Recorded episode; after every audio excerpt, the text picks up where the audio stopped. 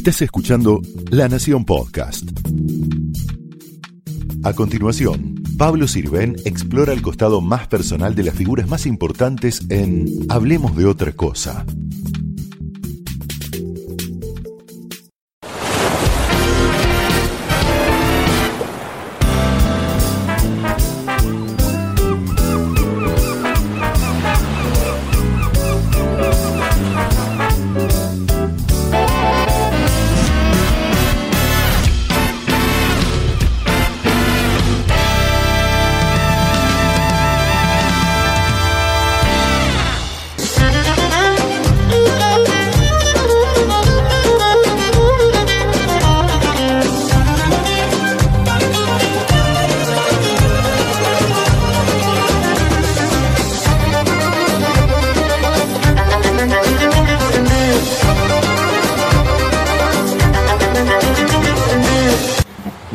Gracias Teresa O por esta entrevista Hablemos de otra cosa. Estamos en uno, en uno de los lugares más lindos de Punta del Este, que es la playa de la Posta del Cangrejo, ¿no?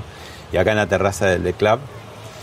Y lo primero que te quería preguntar es, un poco siguiendo el estereotipo, eh, vos empezaste como modelo, bueno, por lo que te dio la naturaleza que salta a la vista, pero este, ¿cómo llegaste después a los conflictos sociales y bélicos más grandes en el mundo? Ahí ese, ese, esa mutación, ¿cómo fue? Bueno, la verdad que a mí me da un poco, y no es por, por nada, ¿no? Yo nunca trabajé de modelo. Eh, La verdad que de chica eh, tuve una, eh, esto, no sé si debería contarlo, pero siempre peleé mucho por independizarme de, de la figura paterna y de la historia de mi familia. Eh, y quería irme a estudiar afuera, quería estudiar y quería ser arqueóloga, entonces me ofrecieron presentarme en un concurso de belleza cuando tenía 17 años, Eh, me presenté y, gané en Argentina. Y de ahí eh, me fui a, a Estados Unidos a otro concurso más en donde la verdad que me sentí completamente fuera de lugar, no, no sentí que tenía nada que ver con, con esa vida. Yo, la verdad que siempre, desde chica, bueno, quería primero ser arqueóloga, después quería cubrir conflictos desde chica. Eh, Porque Eh, había caído alguna lectura. no lo sé, un psicólogo hoy me dice que me sentía más cómoda en el conflicto que en otra cosa, entonces siempre busco eso, ¿no? Que es el lugar donde estoy cómoda, pero, eh, pero fue haciendo una transición. La verdad que para mí mi pasaje de modelo, la verdad que no trabajé, fue esa etapa que gané un concurso, eh, lo vi como una manera y dije, con esto me pago mis estudios y me voy a vivir afuera y una cosa como, ta- tal vez un psicólogo hoy diría como de escape, ¿no? Eh, de, digamos, no, tuve una, cosa de, amor y odio por la vida pública de mi familia, entonces, bueno, quería como buscar otra cosa. Eh, y, y, bueno, me presenté en eso y bueno, la verdad que por suerte allá perdí y nada, volví a Argentina y seguí con una vida normal estudiando. ¿Y eh, qué dijiste? ¿Empezaste a estudiar ciencias políticas en Washington? No, empecé eh, en Argentina, empecé estudiando estudios orientales, eh, tenía pasión por todo lo que era Medio Oriente desde muy chica. ¿Cuál es el Eh, punto de arranque de esa pasión? No lo sé, eh, había algo que me llevaba, pero creo que empezó cuando vi Lawrence de Arabia alrededor de los 12 años. Morí por esa película, quería ser Lawrence. Que era una película chica. ya, ya antigua Una película antigua, pero... y eh, larguísima, larguísima. y llena de desiertos. llena de desiertos. ¿Y eso te Eh, impactó? Me impactó, me fascinó. eh, de ahí de chica empecé a leer los siete pilares de la sabiduría de T. Lawrence, que era Lawrence Arabia. y empecé a estudiar árabe, iba a una mezquita de, de- a aprender árabe. Estamos quería hablando de qué edades. eh, 16 años más o menos, 16 años. O sea, ¿te estabas preparando? Y- ¿No sabías exactamente para qué? Porque decías, bueno, Sí, ¿dónde tenía- conduce todo esto Sí. o, o qué? Y era difícil además, porque yo venía de una familia muy artística, eh, de cine, de farándula, si querés, y yo era como que tenía eso muy marcado. Eh, tenía una, tengo una mamá que, que me apuntaló mucho por ese camino también, eh, como que era, si te gusta eso, seguí con eso, no, no tenés que seguir con la vida, digamos, de, de- del cine si no es lo que querés. Eh, entonces, bueno, con eso empecé y de ahí fui estudiando, después empecé a estudiar estudios orientales. Eh, me llamaba mucho también un poco lo que era la, la conexión, digamos, o buscar puntos en común entre culturas que no se entendían, ¿no? Por ejemplo, el conflicto árabe-israelí, quería buscar puntos de contacto. Eh, Lo empezaste a estudiar. Empecé a estudiar. ¿Y después hiciste una maestría en resolución de conflictos? Antes de terminar, mi, hice solamente dos años de estudios orientales en Argentina y de ahí me fui a estudiar a Estados Unidos. ¿Ciencias políticas? Estudié ciencias políticas, eh, me, especialicé además en, una parte como del mundo árabe. En Estados Unidos puedes hacer como un, un BA con especializaciones en, diferentes cosas. Y después hice una maestría en resolución de conflictos armados. Y ahí después empecé a trabajar como en pasantías, en, buscando esto que, te comentaba, en puntos en común, en, hacíamos programas de radio entre árabes e israelíes y tratábamos de buscar puntos en común entre Hutus y Tutsis en Ruanda. Eh, digamos, nada, me, quería buscar eso. Y después, nada, terminé en el periodismo. Uno, uno diría que, que los conflictos en, el, dicho, en el papel, es fácil de resolver, porque, claro, ¿cómo se resuelve un conflicto? Y hablando. Pero la verdad que después en los hechos, tanto en un matrimonio como padres e hijos, o compañeros de trabajo o fútbol o cualquier situación de la vida, no es tan fácil encontrar ese espacio de la conversación. El tema es cómo armar el puente, ¿no? Por decir, para unir a, unos que están muy peleados con los otros. ¿Y, eso se estudia? ¿Hay maneras, hay formas? ¿Cómo se hace? Sí, bueno, hay, estrategias de, negociación eh, y desde digamos, empezás sabiendo y transmitiendo que, algo eh, se pierde, ¿no? Es como el tratar de buscar los, puntos de contacto y no los puntos en donde se divide. Y creo que, yo hoy soy periodista, eh, que los medios tenemos un rol fundamental también en lo que es un poco desmitificar al otro, ¿no? Eh, a mí me pasó estando en Gaza, por ejemplo, que de llegar a Gaza y ver a chicos chiquititos en un jardín de infantes, que dibujan a sus padres con cinturón de dinamita y al israelí con dientes como del lobo feroz, ¿no? Y eso es lo que estaban dibujando cuando les preguntaban que dibujes a qué, digamos, al otro, quiénes son los israelíes o quién está del otro lado, ¿no? Y, creo que los, medios de comunicación podemos tener un, rol muy importante en, romper con, esa percepción que existe del otro, ¿no? que podemos mostrar el lado más amable, que no todo el mundo es igual, que no todo el mundo es ese tan malo que te contaron. Eh, y pero ahí no, no rompe un poco ahí como un paradigma en, el periodismo, eh, digamos, más de, de, vorágine, más de vértigo, como decir, bueno, el escándalo, el conflicto, y que no se resuelva, porque si se resuelve no hay más nota.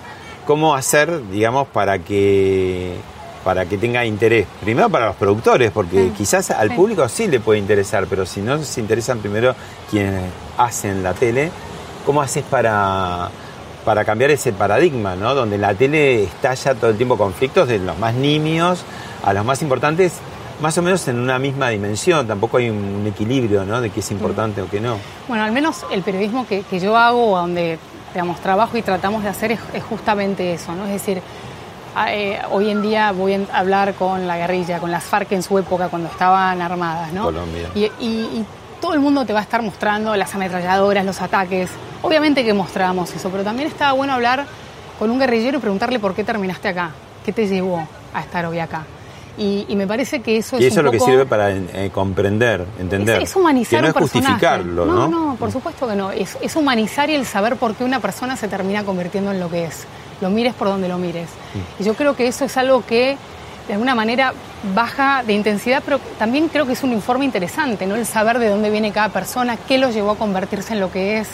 Eh, claro, y que ahí además en una de esas, en ese desenrollar la historia, en una de esas puede empezar a ver algunas claves de la solución, ¿no? Puede decir, ah, esto no, no lo veía, no lo estaba percibiendo, y por ahí el otro.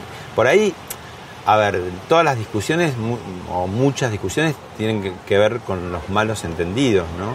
No es que no, haya conflictos verdaderos, pero digo, muchas de, las que terminaron siendo guerras o grandes separaciones, por ahí es en algo que falló el canal, ¿no? Porque no se hablaron bien, no se entendieron, entendieron distinto, ¿no? no y también es, saber generar empatía, que, yo creo que en muchos casos, obviamente que hay gente que es mala porque es mala y porque es así, etcétera, pero, pero el, el poder humanizar a una persona, saber desde dónde viene esa persona, qué es lo que lleva a creer en lo que cree, ¿no? Es, mm. digamos, yo al menos eso es, lo que trato de hacer en los informes que hacemos, eh, en el canal. ¿no? Nosotros hoy estoy trabajando mucho en América Latina, ¿no?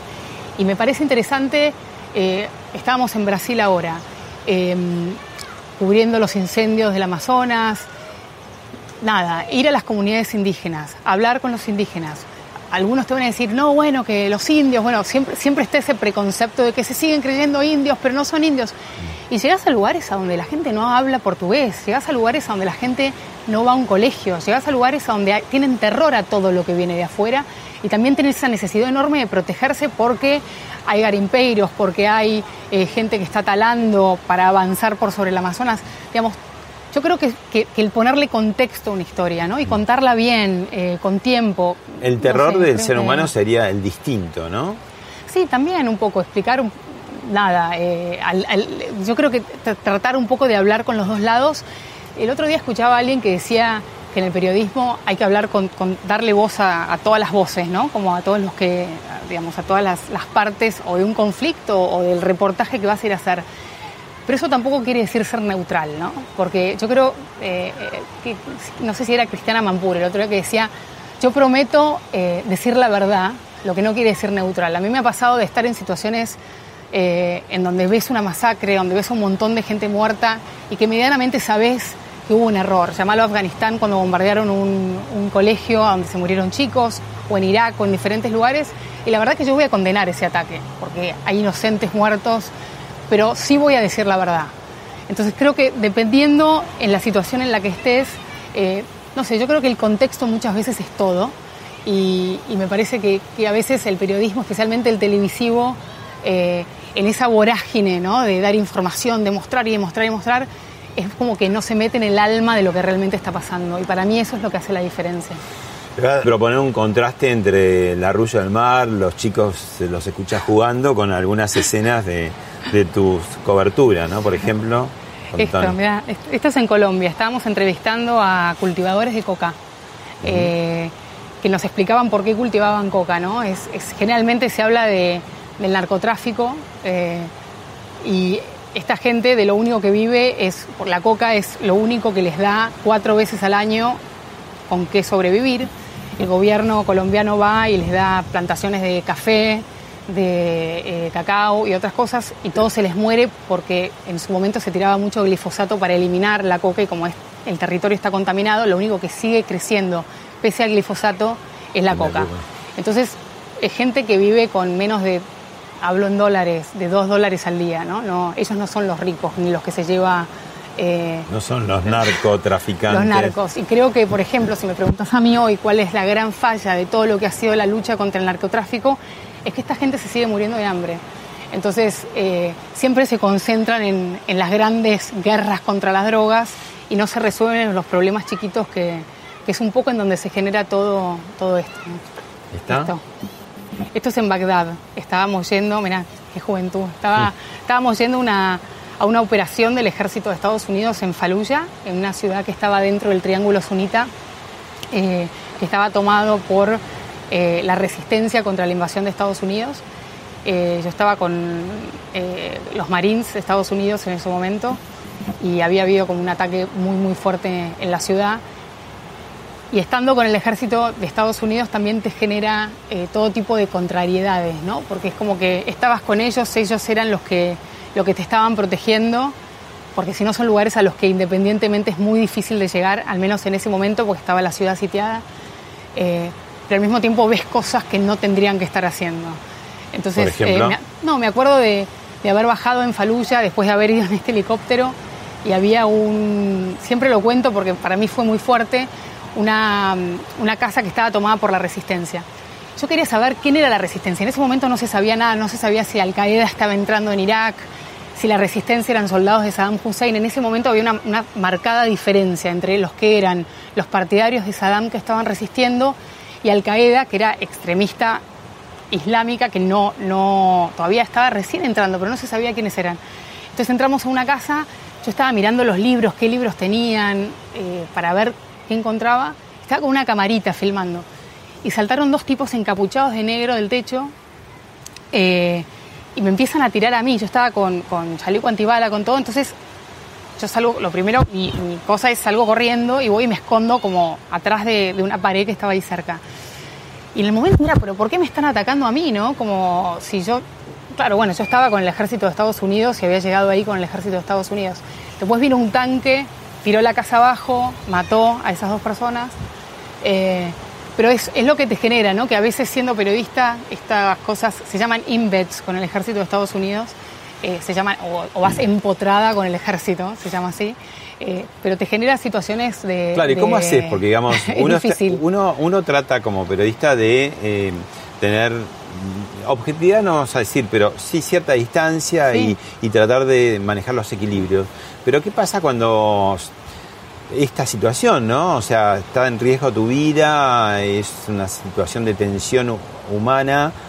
¿Cómo, cómo, lo manejas o qué sentís o pones un, en suspenso o la adrenalina te lleva qué? No, ¿Cómo, yo creo que es, difícil. Yo creo que además estando viviendo, yo, digamos todo lo que fue la invasión a Irak, a mí me había echado el gobierno de Saddam eh, antes, entonces entré por el otro lado con el ejército de Estados Unidos. Y sin querer conoces a los soldados que están al lado tuyo. Es decir, te ayudan, eh, comes con ellos, a veces hay otros periodistas, pero hay una situación conjunta. Yo creo que es una estrategia muy inteligente del ejército de Estados Unidos porque de alguna manera después ser crítico con, el que tenés empatía. pasás varios días, digamos, o semanas. Sí, por eso, es como, eh, hay una parte, una estrategia en la que, bueno, uno termina accediendo porque si no, por ejemplo, en la invasión a Irak, yo sola con una mochila no hubiera sobrevivido dos días el viaje desde Kuwait a Bagdad, porque necesitabas cantidades de litros de nafta que no había, necesitas una logística que en ese momento yo no tenía, entonces, bueno, me llevaban, eh, pero al mismo tiempo también tenés acceso a cosas que de otra manera no tendrías, ¿no? A mí me acuerdo que cuando cayó Bagdad estaba con, unos soldados y eh, tiraron la estatua de, Saddam Hussein en el medio de Bagdad, estábamos en el aeropuerto. ese? Yo estaba en el aeropuerto de, de Bagdad en ese momento y la gente empezó a saquear todo y de repente eran chicos chiquititos que iban y rompían descalzos las casas de adentro de un como un barrio cerrado que había para robarse los enchufes. En un momento vino uno y con un pie descalzo rompió un vidrio y se abrió todas las arterias del pie. Yo me acuerdo de haber corrido a, taparle el pie y de maternal. sí, y, y, le empecé a gritar a un soldado y le digo, pero ¿qué están haciendo? Frenen esto.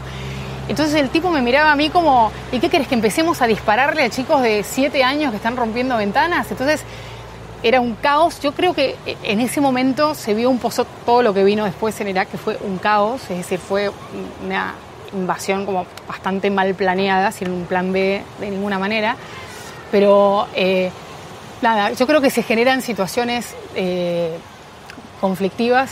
Está buenísimo poder ir. Yo lo hice muchas veces en Afganistán, en Irak pero permanentemente te lleva a cuestionarse, a cuestionarte. Yo creo que es una cosa importante dentro del periodismo, del periodismo, de, estar cuestionándote permanentemente. ¿Qué estoy haciendo? ¿Dónde estoy? ¿Y qué se hace con el miedo? Porque hay miedo. No, por supuesto, el miedo hay muchísimo. Eh, nada, siempre, digamos, yo soy cero del que te dice anda y tirate, eh, hacer algo. Creo que antes hacía cosas que pensaba mucho menos, he hecho cosas que no pensé. Hoy tengo dos chicos y y cuando tengo que ir a cubrir una situación conflictiva pienso cómo vamos, cómo entramos, cómo salimos, quién es el contacto. Digamos, creo que hay maneras de hacerlo de una manera mucho más segura. Siempre te puede pasar algo, eh, pero nada, eh, obviamente que hay un factor riesgo enorme, eh, pero creo que cuando uno está apasionado por lo que hace, cree en lo que quiere contar, crees que lo que vas a contar puede hacer una diferencia, es como es lo que te sigue llevando. Michoacán, autodefensas mexicanas. Em, se había levantado una ciudad entera, en su momento fue bastante importante para echar al narcotráfico em, y estábamos haciendo un documental sobre quiénes eran estas autodefensas eh, que estaban peleando en ese momento contra los caballeros templarios en Michoacán y estaba bueno, toda la gente armada, había combates, iban liberando una ciudad tras de otra. Em, y en su momento los caballeros, los templarios habían violado chicas de 15 años, entraban a una fiesta eh, de las quinceañeras y se llevaban cinco chicas, las violaban y aparecían desmembradas por ahí y la sociedad se empezó como a organizar para echarlos y sacar al cartel de, esa, de esa zona. Después se sospechó que muchos de los que estaban organizando estas, digamos, sacadas de cartel era otro cartel, que suele ser la historia de México, pero igualmente había como una, el ver mujeres tratando de defender a su sociedad, eh, etcétera, como que fue una de las historias creo que más interesantes que cubrí. Mm. Eh, te, tenés que, que mm, curtirte, tener como un cuero más grueso. ¿Cómo hacer tener ese cuero grueso para poder soportar esos tremendos momentos, esos momentos de peligro y al mismo tiempo mantener la sensibilidad, ¿no? Porque si no te deshumanizás y decís, bueno, ya no le tengo miedo a nada y tampoco perdés esa cercanía con lo que le está pasando a todos, en definitiva, ¿no? Porque todos están en peligro. ¿Cómo, ¿Cómo haces, digamos, para un lado decir tener cuero grueso y por el otro lado decir no perder la sensibilidad? Bueno, yo cuando hay situaciones terribles trato de, hacer como que miro todo como una película, trato de no involucrarme mucho, sí de, hablar con la gente, que me cuenten, pero, pero trato de poner una distancia, si no, no, podría hacer el trabajo que hago. Em, igualmente tengo momentos en los que he tenido como quiebres. Eh, nada, el último que recuerdo así como muy muy fuerte fue durante el terremoto Haití. Yo llegué al día siguiente em, del terremoto y era literalmente caminar por Puerto Príncipe arriba de cadáveres. Y me acuerdo que había un plástico negro con 20 chicos lastimados, eh, desnudos, de bebitos hasta arriba de un plástico. Y me acuerdo que me llama mi, mi papá, ¿cómo estás? No sé qué, no sé cuánto y me, agarró un ataque de llanto que no podía parar de llorar porque eran todos estos chicos lastimados, muchos al borde de la muerte. No, tu viejo lo dejaste en situación de shock, no tenía... por teléfono. no, no, tenía, no había curitas, no había alcohol, no había nada con qué tratarlos. Era como una situación de desesperanza absoluta. Em, y eso fue uno de los. Nada, de quedarme como de. Muy choqueada. Sí, pero más que nada era esa falta de, de posibilidad de dar una mano en un momento catastrófico, es decir, no había nada para ayudar a nadie. Los primeros días del terremoto fueron... Eh, Ahora, pero la disyuntiva es esa, porque digo, vos vas a cubrir y necesitas las mejores imágenes, la mejor crónica, pero por el otro lado, ante tus ojos pasan cosas humanitarias y si le pasa a chicos te sale el instinto maternal de imponerse al instinto periodístico. ¿Y cómo resolver? Porque, digamos, es esa disyuntiva, porque decís, o cubro, o cubro bien, o me pongo a ayudar. Yo trato de hacer un... A ver, yo no me pongo a ayudar, no me vas a ver en el rol enfermera de estar... Pero si hay, ahora estando en Venezuela, por ejemplo, llegamos a... Cuando se negaba que había una emergencia humanitaria, eh, llegué a un hospital en Anzuategui, en un estado eh, en donde se habían muerto 14 chicos en dos días por diarrea. Eh, y entramos a un hospital que creo que la primera vez que me pasó que una persona de seguridad me dijo entren, filmen y hagan lo que quieran.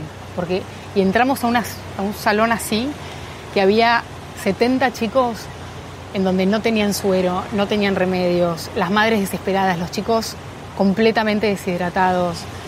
Eh, en ese momento yo ayudar no podía ayudar a nadie porque digamos, realmente no tenía ni suero ni pastillas eh, de lo que había que darles, que creo que era metronidazol o algo por el estilo, ni tenía nada para ayudarlos.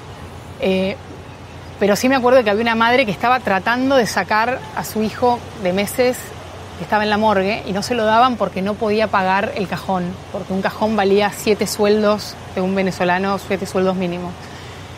Y me acuerdo que me abrazó y se me quedó abrazada durante 15 minutos llorando y fue como Nada, y muchas veces la gente lo que necesita es poder expresarse, poder sentir que alguien los está escuchando, ¿no? Em, y es un debate permanente. Yo creo que a veces si tenés las herramientas con qué ayudar, yo a veces estaba justamente diciendo el otro día, a veces llevo conmigo alcohol o ibuprofeno, que me pasó a veces de, tener ibuprofeno conmigo, toma, te doy lo que tengo. Tu botiquín, aunque sea un poquito. Te doy lo que tengo, mm. no es mi trabajo, si puedo dar una mano la doy. Y también si puedo hacer un buen reportaje y mostrar esa tragedia, mostrarla, ¿no? Creo que... Quizás no se salva ese, pero salvas a muchos otros, ¿no? Y, creo que tratar de mandar ese mensaje, ¿no? De, lo que se está haciendo y lo que está pasando a veces... Eh, digamos, en Haití me ha pasado de llegar a pueblos después de un huracán en donde los americanos que estaban mandando un helicóptero tenían que mandar agua, la gente no tenía agua, había cólera, no había comida. Aterriza un helicóptero y en lugar de comida llega y mandaron pasta de dientes, la gente casi prende fuego todo porque eh, y empecé a tuitear enfurecida yo, ¿a dónde está Naciones Unidas? ¿A dónde está? La? Y me contestaron de Naciones Unidas y a la noche llegó un helicóptero con las cosas que necesitaban en ese pueblo. Era, mucho más útil ese eh, tweet que de pronto vos empezaras uno a uno. entonces a veces, bueno, creo que podés generar algo, especialmente cuando es una situación de denuncia en donde realmente la gente se está muriendo y si hay alguien que te escucha, puedes cambiar algo. Pero nada, creo que uno lo va balanceando de, a medida que vas pudiendo. Bueno, te propongo por todas estas cosas extremas que tomemos un poco de aire, hacemos un breve paseo y Sí, volvemos. nada, dale.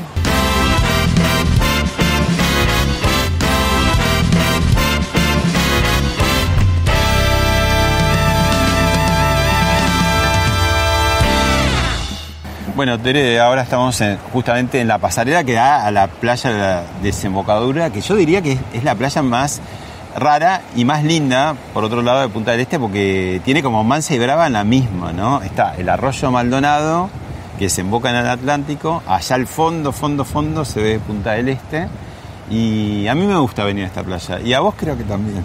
Yo vengo acá con mis niños porque son las olas a donde no los tapan, a donde pueden nadar, meterse con tablas, etcétera. Eh, también es una playa en esta época del año, digamos, tranquila, eh, que no, nada, no, yo le tiendo a huir a la gente, me gusta ir a playas tranquilas. Mis hijos van creciendo, me van demandando ser cada vez más sociable, cosa que voy ahí peleándola, pero bueno, sí es una playa muy linda. Y, y venís, con- con- tu relación con Punta del Este, ¿desde cuándo es? Yo vengo acá desde chica, empecé con- a venir con, con mi familia desde chicos. En realidad, de chica a chica eh, íbamos a Pinamar. Mi abuelo Armando tenía una casa en Pinamar y tenía íbamos ahí desde siempre. Y después con mi papá eh, empezamos a venir acá. Eh, y la verdad que si vos me preguntás, yo viajo por todos lados, si me iría de vacaciones a algún otro lado, no, para mí es, amo las playas tranquilas, sin gente, comprarme un pescado, ponerlo a la parrilla, estar con mi familia, es, es lo que nada, me desconecta de- del caos que me suele rodear. Por ahí la gente que nunca vino, en una de esas tiene recorte chiquito de la revista que es Jet Set, las grandes fiestas y todo, pero digamos, es mucho más como la tranquilidad, ¿no? Para mí, yo lo identifico con eso, con, con es un lugar donde estoy tranquila, donde duermo la siesta, a donde como bien, eh, estoy con mi familia, no, no suelo ir a ningún lado. ¿Te gusta Eh, ir a la playa? Me encanta, me encanta. Voy, igual voy muy temprano a la mañana, a las 8, 8 9 de Ah, la mañana, temprano, temprano. y a las 12 me voy, ¿Y te gusta hacer algo en la playa o te tirás? No, o... soy de la que me tiro con un libro, entonces ahora nada, estoy más con la tablita, no estoy en rol madre, pero bueno, eh, es, es un esfuerzo, si me, Eh, me tiraría haces, a- a- eh, eh, haces algo, te metes al mar. El al mar agua? sí. Mira, tengo un recuerdo. A mí desde muy chica mi papá nos levantaba a 6 de la mañana en Pinamar. ¿Seis de la mañana? 6 de la mañana y era a nadar. Entonces nos, met- nos metíamos a nadar adentro en el mar eh, desde chicos y de repente nos daba miedo porque estábamos adentro, ¿no? Y mi papá se daba vuelta y me decía, ¿qué te pensás que estás? ¿Con un, con un eh, mojarrita o con un delfín? Entonces, eh, nada, Claro, así nos, convertimos tanto mi hermano como yo en grandes nadadores de mar que, que amamos eh, ¿Y, nada, y solé- solés irte de mar adentro? Ahora no tanto, como que medio es algo que lo fui perdiendo, pero de chica sí fui mi, mi- como crecí. Ahora la verdad que es algo que me encantaría transmitirle a mis hijos, no lo hago tanto. Todavía son chicos, no, me- no me veo, me da un poco de vértigo. Siempre da un poco de miedo, ¿no? sí, pero eh, nada, es- me encanta, amo el mar, me, me- me desconecta. Bueno, ¿la seguimos? ¿Querés? Dale. Vos empezaste en CNN y después pasaste a Al Jazeera, es como River y Boca, ¿cómo es eso? No, fueron, fueron trayectorias. Empecé haciendo una pasantía en CNN, después trabajé freelance mucho tiempo, después escribí en un diario mucho tiempo en España eh, y después cuando me estaba viviendo en Bagdad, tres años en Irak, y de ahí me dijeron que Al Jazeera estaba abriendo un canal en inglés eh, y fui a ver de qué se trataba. Contá qué es Al Jazeera. O lo que te fuiste enterando vos ahí, ¿no? Porque no sabía. Fui, no, Al Jazeera fue, eh, es uno de los canales en árabe más importantes de Medio Oriente. Eh, tuvo ¿Con qué lo podemos comparar, digamos, para en Occidente? Es, Eh, es una CNN es una CNN árabe, más o no un menos. Telesur. El No, Telesur no, es yo más creo- ideologizado. Yo, yo creo que no, porque es como que en su momento cubre mucho todos los países, ¿no? Y la verdad que si hay algo que caracterizó al Jazeera es tener un rol como muy preponderante en todos los países de la región, pese a, a las diferencias entre un gobierno y otro. Y trata de tener una, un y trata de tener equilibrio. un equilibrio, es decir, en, en el único, digamos, que, que por ahí es un canal árabe, es tratando el conflicto árabe-israelí en el, en- en el canal árabe. Es un canal Eh, de Qatar, que es es un un, canal de estado Qatar. muy chiquito, muy rico. Sí. Y es una empresa eh, mixta, Es una empresa mixta, empezó siendo, bueno, es un canal estatal, pero tiene Sí. una, una no gubernamental. Es no no, es un canal estatal. Sería, Sí. tratan de que sea una cosa así como la BBC. Y la verdad que al menos eh, en el canal en inglés en el que trabajo yo, tenemos mucha independencia sobre el contenido y en lo que hacemos, digamos, a mí nunca nadie me viene a decir que tengo que cubrir y que no, ni cómo hacerlo, ¿no? ¿Y tratan Eh, de contar más o menos todo? Sí. ¿O, o se, se- se esconden cosas bajo...? No, digamos, yo, yo nunca lo vi, digamos, nunca me pasó de que nadie me diga algo que no lo puedo contar. Eh, me parece que, que el, el foco es un poco esto que te decía antes, ¿no? De, de- de meterte un poco en la historia y contar qué es lo que está pasando y que lo que está pasando tenga contenido. Un poco Pero el, lema sí. del canal es tipo la voz de los que no la tienen. Al principio, desde Occidente hubo un poco de prejuicio, ¿no? Porque decían, oh, un canal árabe y además como tenían como las primicias Sí. de la voz de y la Bin Laden. de Bin Laden, ¿no? Entonces decían, bueno, ¿cómo, cómo, cómo manejaron Bueno, eso? es, es un tema que, que, digamos, yo te, te contaba hace un, un rato fuera de cámara cuando, cuando vinimos acá al principio que empecé a trabajar en el 2006, que llamé a Casa Rosada y digo, queríamos acreditarnos y dije, somos de Al Jazeera y bajaron el teléfono y dijeron, están llamando de Al Qaeda.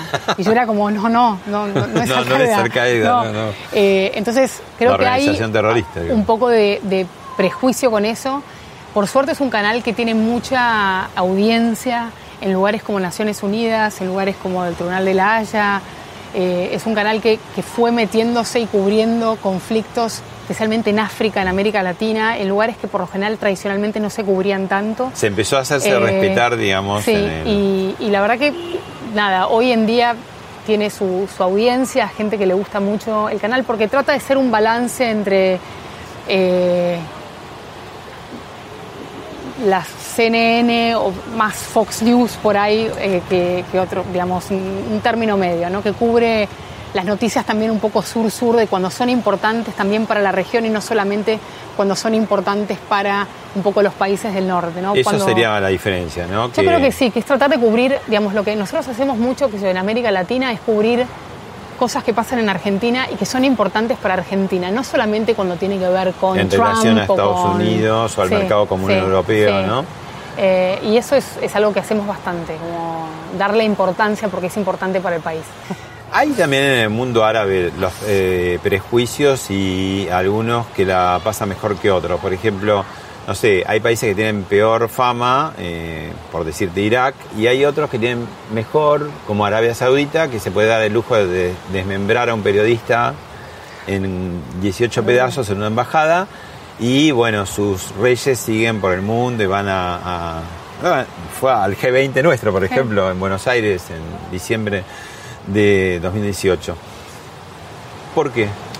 No, yo creo que hay mucha demagogia por, digamos, especialmente por superpotencias en donde se avalan los, la violación de derechos humanos en algunos lugares y se justifican y no se condenan, digamos, en otros, ¿no? Es decir, el tema de Saudi es, crucial. Saudi es una potencia en Medio Oriente, es un exportador, digamos, líder eh, de la OPEP, eh, entre otras cosas. Y la verdad que las violaciones de derechos humanos en Saudi son permanentes, es decir, es un país a donde se detienen a los opositores, es un país a donde a las mujeres que desafían al gobierno actual están detenidas, es un país eh, en donde los derechos de las mujeres son permanentemente violentados, es un país a donde se desmembró un periodista eh, sabiendo que entró un avión a Turquía el día anterior con gente del servicio de inteligencia y una persona que fue a pedir una prueba de divorcio y, una justificación para casarse terminó descuartizado, que es lo que le pasó a Jamal Khashoggi.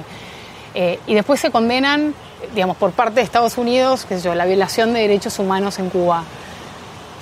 Yo creo que cuando se viole los derechos humanos hay que condenarlos siempre, ¿no? Y yo creo que eso es lo que pone y se- el interrogante, especialmente en Y Arabia Saudita que, que- que la, que la salva, que es más amiga de Estados Unidos. Claro, bueno, tienen, tienen intereses Ah, económicos. petróleo. petróleo, incluso China hoy en día, nadie habla de lo que está pasando en China, nadie habla. Yo fui a China hace poco a, a trabajar porque iba a Corea del Norte eh, y llegué y prendía la televisión y había protestas en Hong Kong y la pantalla se ponía negra permanentemente cuando ponías la BBC o la CNN porque se estaban mostrando eh, las protestas en Hong Kong. Me siguió una persona permanentemente mientras estaba allá. Hoy en día hay un millón de musulmanes los uigures en una zona de China en donde están encerrados prácticamente en campos de concentración y nadie habla de eso porque nadie se quiere meter con los chinos por la importancia económica que tienen para la Argentina hoy, para el resto de América Latina e incluso en Estados Unidos se está hablando un poco, pero tampoco lo veo a Trump meterle mucho con eso. O sea, Yo creo que hay intereses que van mucho más allá eh, de, digamos, de lo que es realmente el valor de los derechos humanos. Y la verdad que creo que, es una pena, porque me parece que es un derecho universal que debería aplicarse contra todos los que realmente los están violentando. No pierde valor cuando Estados Unidos condena las violaciones de derechos humanos en Venezuela, pero no condena las sauditas. La verdad que me gustaría ver que se condenen las de todos.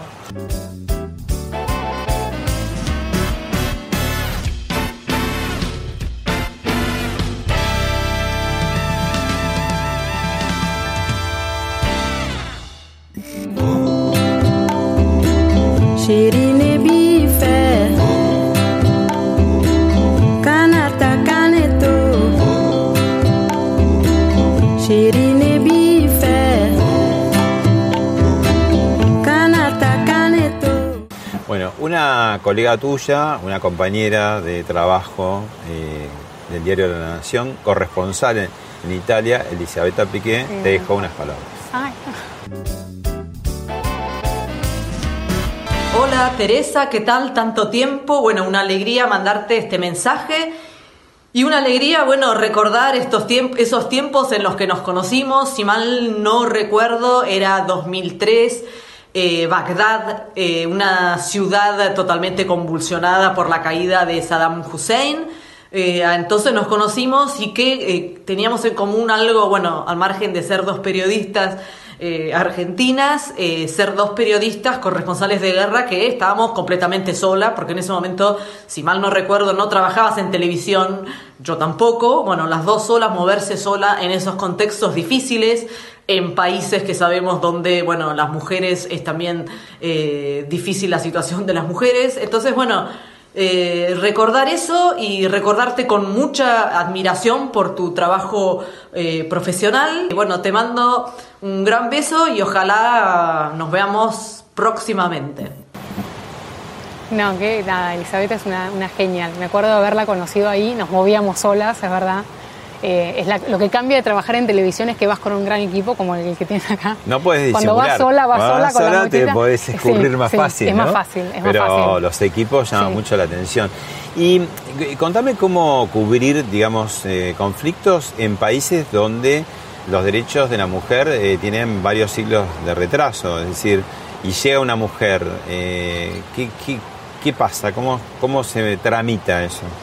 Difícil. A mí, a mí los lugares más difíciles que me tocaron fue Afganistán y Pakistán. Pese a que no era un conflicto, pero sí las zonas de la frontera con, Afganistán es, difícil.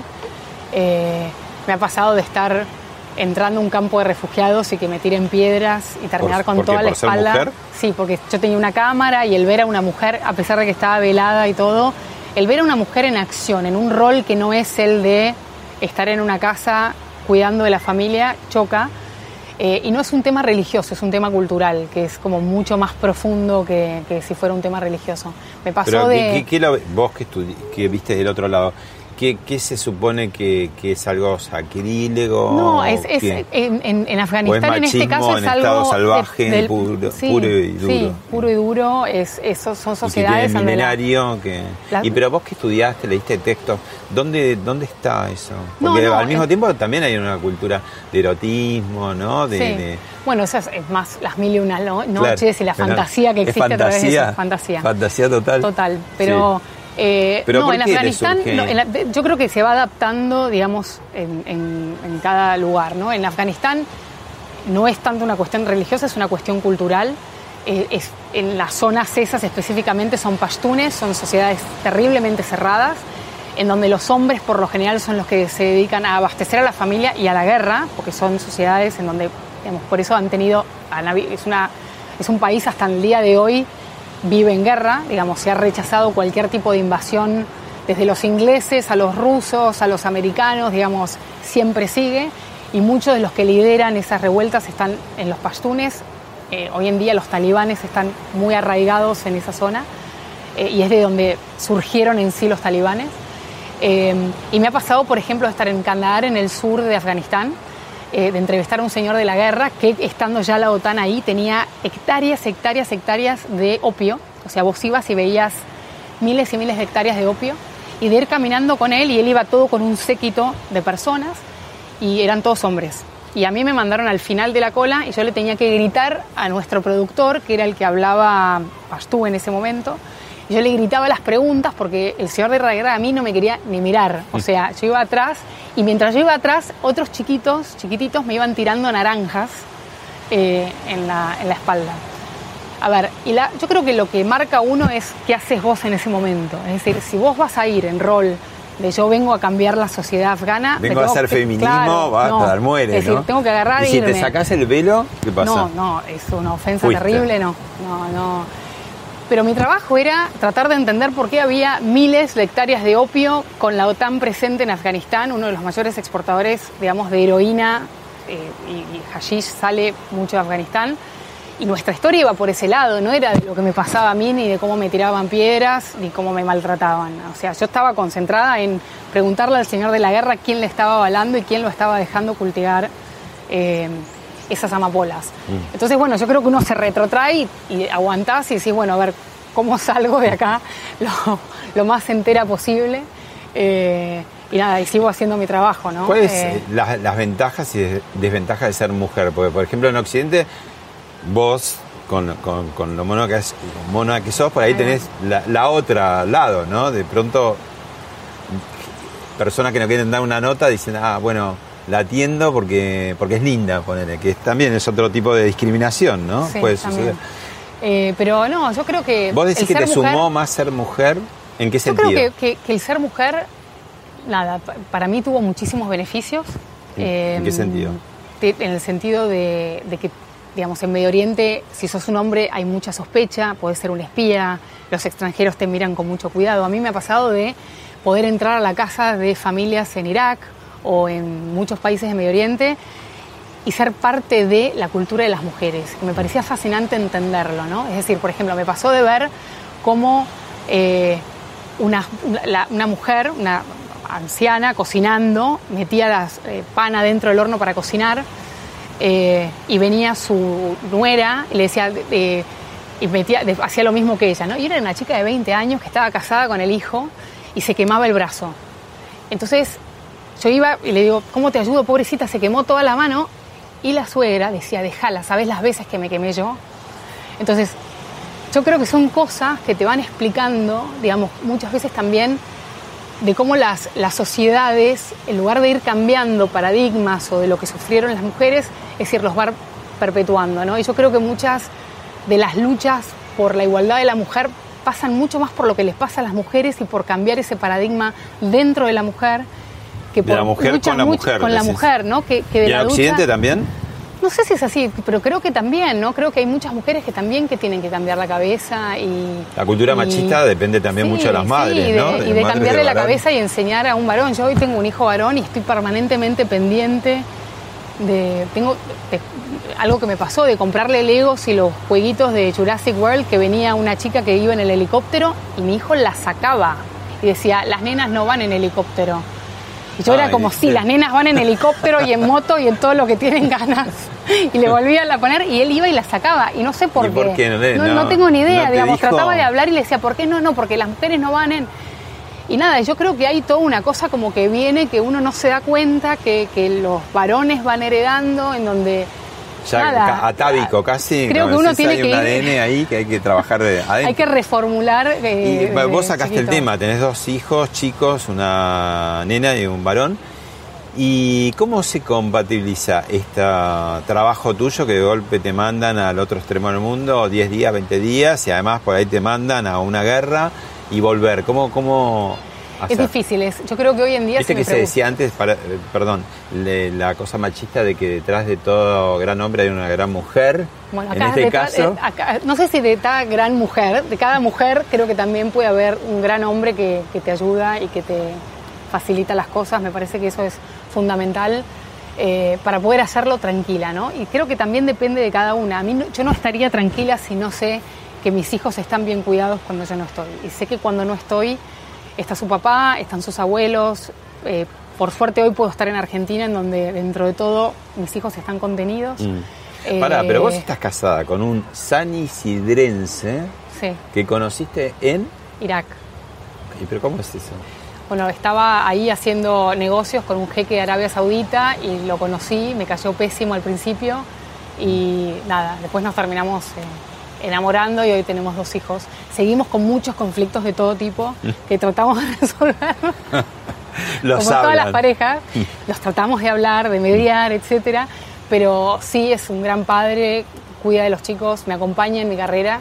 Y te banca Eh, tu- Y me banca el, el poder irme, pero es difícil, la verdad que yo creo que así como decimos que las mujeres de hoy podemos hacer todo, creo que es muy difícil, es muy difícil el tema de la maternidad con trabajos muy demandantes. Claro. Eh, y nada, es, es- es- nada, si me preguntas a mí qué me estresa hoy más es la maternidad. Prefiero Bagdad en conflicto y bombardeos que muchas cosas a las que tengo que, que enfrentarme siendo madre. Bueno, a propósito de, de situaciones de conflicto, te vamos a pasar el último de tus grandes hits.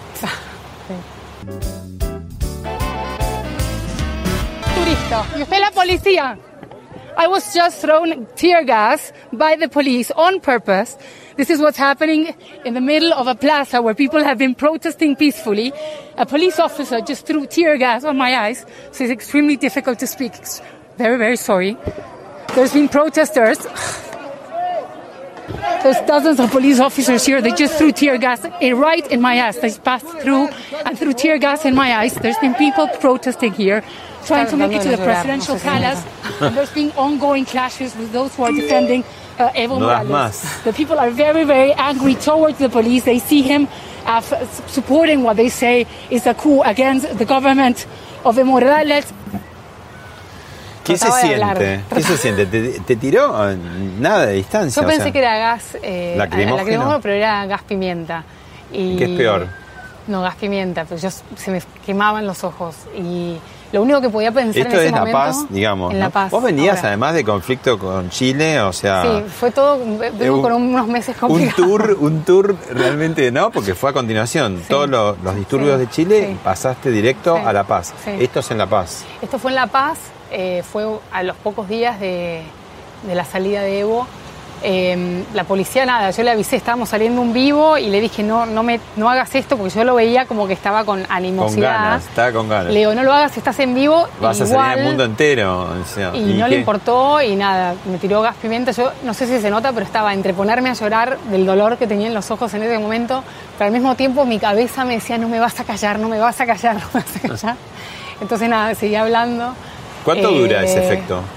No, el dolor me duró como una hora más o menos. eh, O sea, pero- dolor, una hora tuviste Pero después dolor. es como que se me inflamaron los lagrimales, entonces al día siguiente es como que veía con la mitad del ojo, no sé qué me dio como una cosa medio alérgica y se me inflaron los ojos al día siguiente. Estaba medio desfigurada, pero ahí siguiendo. ¿Y, y Pero- qué, qué- qué estás viendo en América Latina? Lo ves en vivo y en directo. Lo viste en Chile, lo viste en Bolivia. Bueno, Ecuador tuvo lo suyo, Colombia también. Eh, Brasil tiene a Bolsonaro. Y, dentro del Cono Sur resulta que hay dos repúblicas, una en la que estamos, que es la de Uruguay, y otra de Argentina, donde más o menos, decís, no es que no haya conflicto, particularmente en Argentina, pero comparado con otros, está mucho mejor. Quiere decir que la grieta no es verdad. Vos que te- has visto grietas verdaderas, ¿no? Abismales, cráteres humeando. ¿Cómo interpretas la grieta de la Argentina? No, yo creo que América Latina está, está convulsionada. Creo que muchas veces se la trata de comparar y te hablaban, parece la primavera árabe. La primavera árabe era por un reclamo de democracia. Y yo creo que hoy en América Latina esa democracia está y son los desafíos que quedan de la democracia, eh, de traer y luchar contra la inequidad, ¿no? de mejorarle la calidad de vida a la gente.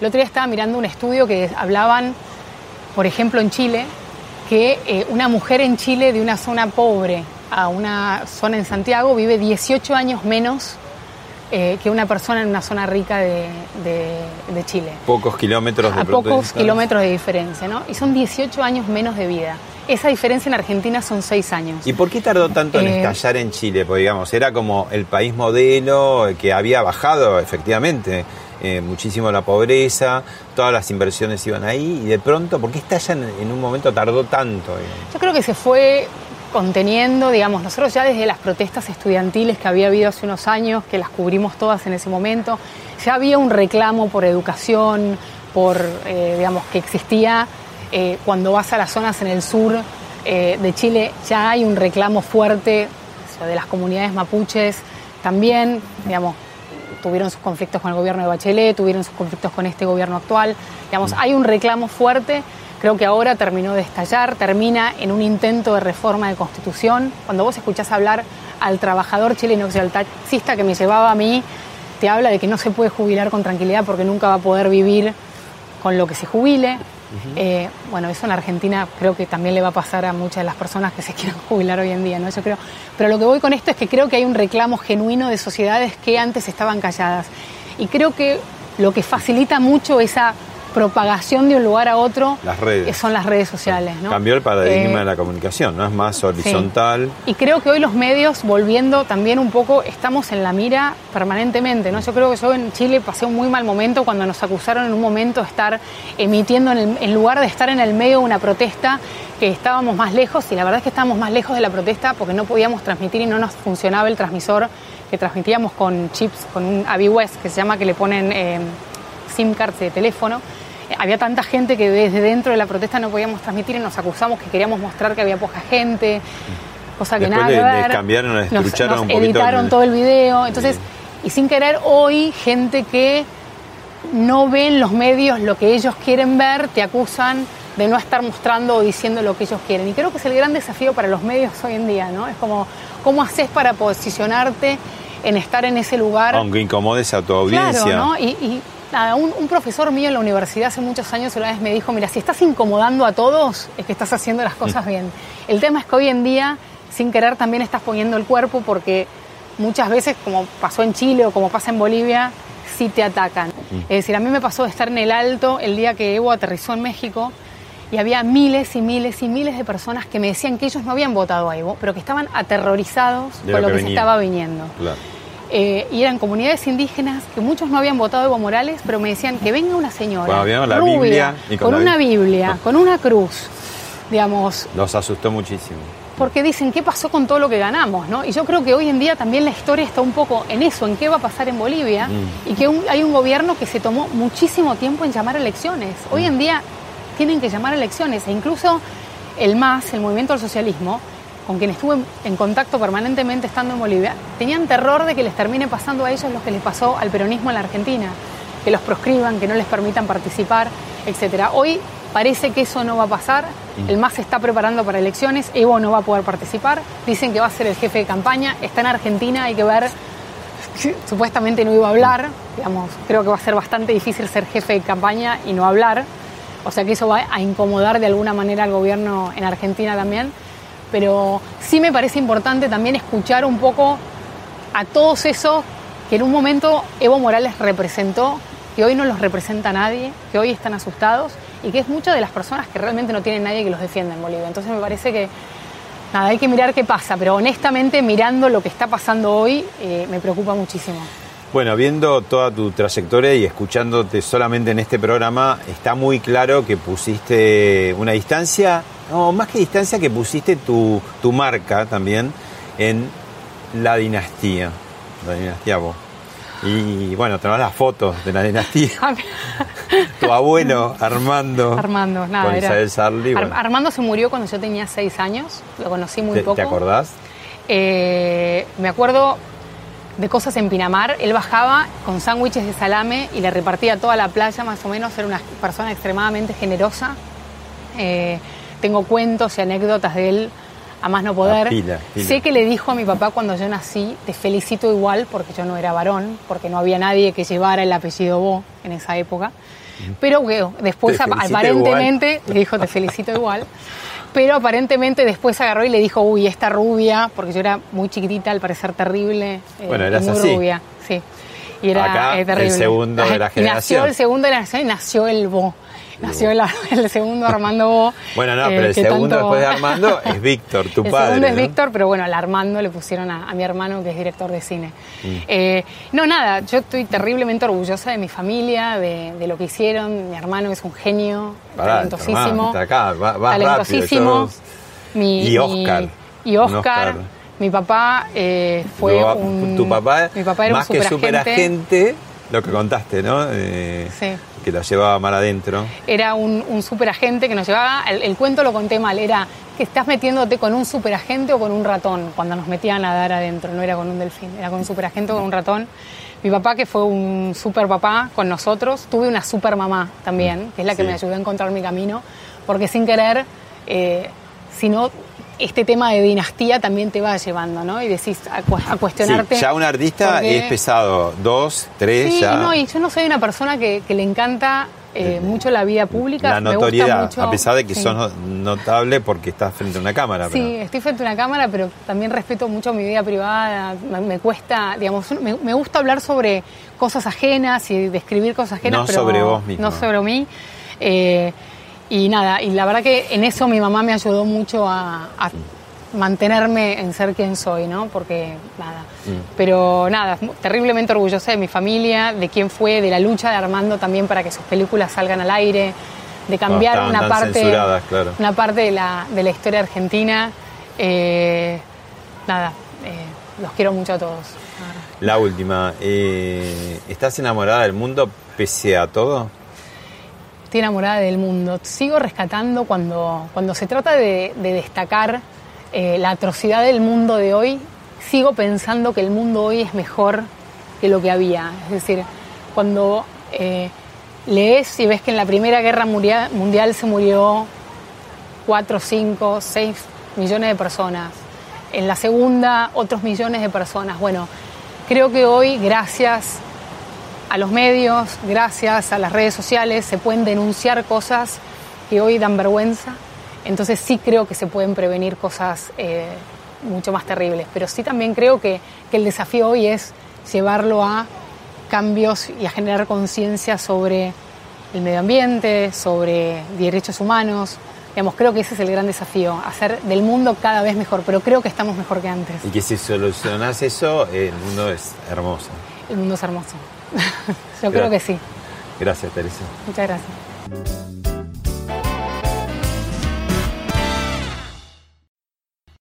Esto fue Hablemos de otra cosa con Pablo Sirven, un podcast exclusivo de La Nación. Escucha todos los programas de La Nación Podcast en www.lanacion.com.ar. Suscríbete para no perderte ningún episodio. Estamos en Spotify, Apple Podcast, Google Podcast y en tu reproductor de podcast favorito.